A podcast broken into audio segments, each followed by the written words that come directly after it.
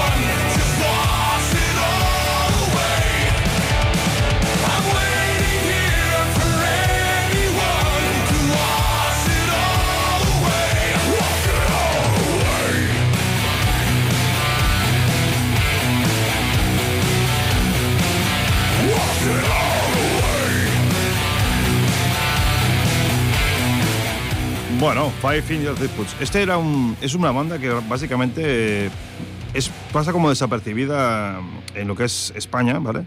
Pero es una banda bastante grande en América, es muy, muy conocida, ¿vale? Y llena bastantes estadios, pero bueno, es lo de siempre. Como vivimos anclados en el pasado, no nos molestamos en mirar estas cosas, no nos enteramos. Y hay bandas muy buenas. Otra banda que también la conocí estando en el, en el Ragnas, bueno, yo lo había, lo había oído antes, pero la oí allí, era Mona Mart, ¿vale? Estos eh, los vikingos, ¿vale?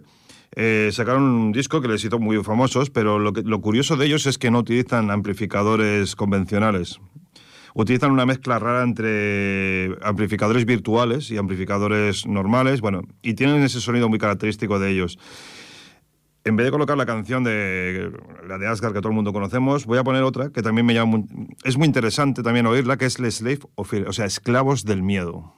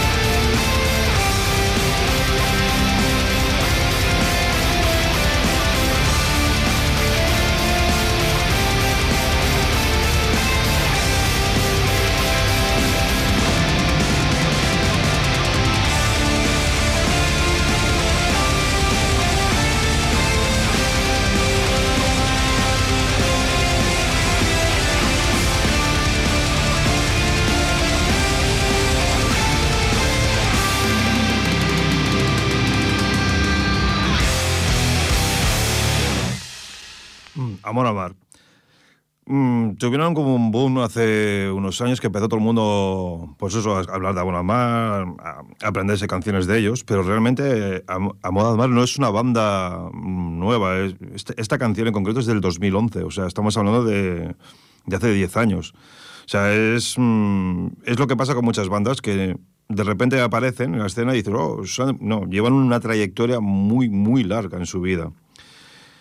Ahora voy a poner otra canción que aunque parezca aunque el sonido es muy distinto, es básicamente, es, eh, digamos, en, en, armonización y eso es muy parecida a esta que has oído, Slaves of Fear, Esclavos del Miedo, pero es de Blind Guardian y es de 1995, que es Another Holy War, eh, Otra Guerra Santa. Esta canción, mm, ya veréis que el sonido es muy distinto y es ahí se, de, digamos, notas como la diferencia entre los distintos metales y cómo van evolucionando hasta que llegan a, a lo que son actualmente, ¿vale? Y esta canción en su momento era, bueno, Blind Guardian ha sido una banda siempre muy característica, con, muy rápida, con muchas armonizaciones y con muchos coros y con voces muy, muy trabajadas, ¿vale? Vamos a escuchar este Another Old War de Blind Guardian. Eh, parece que tenemos un pequeño problema técnico. está aquí nuestro amigo Jordi acordándose de toda mi familia, porque se ve que se me ha olvidado ponerlo en la lista.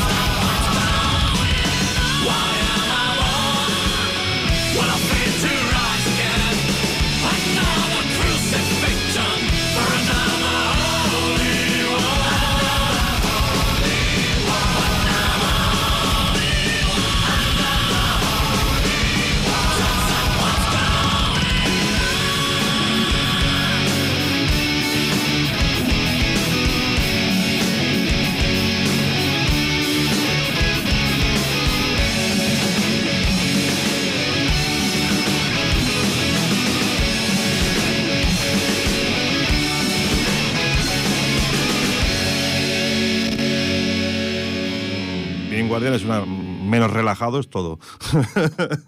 bueno.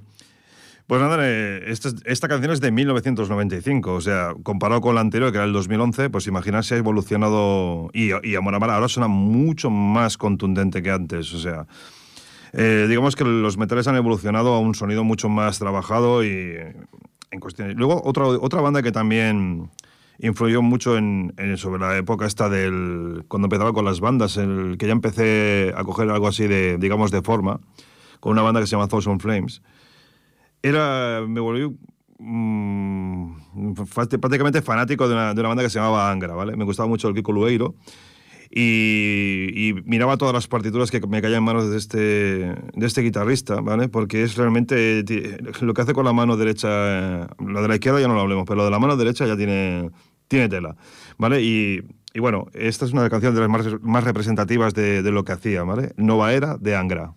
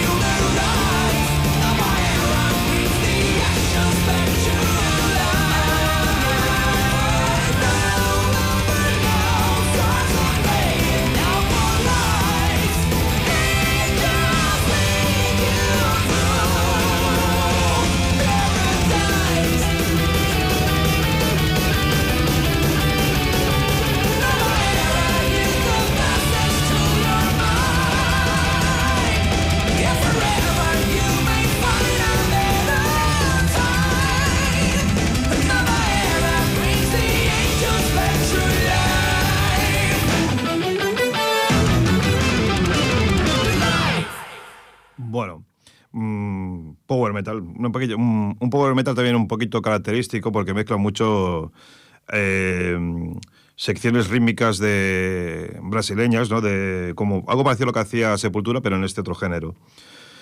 Y bueno, eh, después de Angra también, otra banda que también tuvo una influencia muy fuerte eh, es Víctor Slowski de, de, Rage, ¿vale? En la época de Rage, cuando salió con el disco Unity y el Son Chaser, tuve la suerte de ver en el 20 aniversario el concierto en directo de ellos y me impactó muchísimo lo que tres músicos podían llegar a hacer en un escenario. ¿Vale? Porque estaba el Víctor Slowski, el Pibi de bajista y cantante y el Mike Terrana de batería y dieron un pedazo de directo que decías, no sabes si estabas escuchando el directo o realmente el disco. era impresionante. O sea, mm, yo creo que ha sido uno de los, de los directos que más me han impactado, ¿vale? De ese disco, pues nada, hay muchas, me gusta mucho el DCLI, pero creo que la más representativa de, del Unity es el Down, ¿vale? Rage, Down.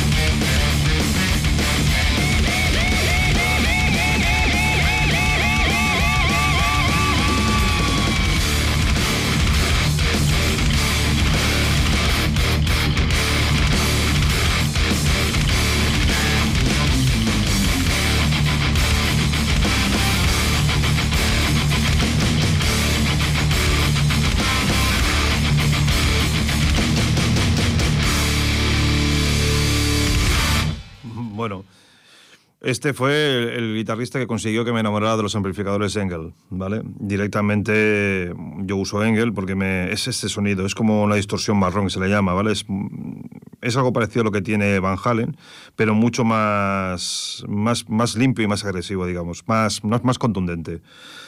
Bueno, pero no solamente bandas extranjeras ha llegado también a influirme. Hay, hay una banda española que también me ha llamado mucho la atención, ¿vale? Y la he empezado a escuchar hace llevo, me parece que desde lo que los, escuché en el Rock Fest, ¿vale? Porque iba con, con, amigos que me ah, vamos a ver este, y fuimos. Y la, verdad que me, me, gustó mucho la banda. Ahora, hace poco han sido en las redes, han estado un poquito, digamos, en boca de todos por el trato que recibieron en un programa de, radio, de, de televisión. Pero bueno, es lo que tiene vivir en un país donde el metal no se respeta prácticamente nada. O sea, es como si no existiéramos, ¿vale? Y nada, el, el grupo se llama Angelus Apatrida y se llama The Age of Disinformation.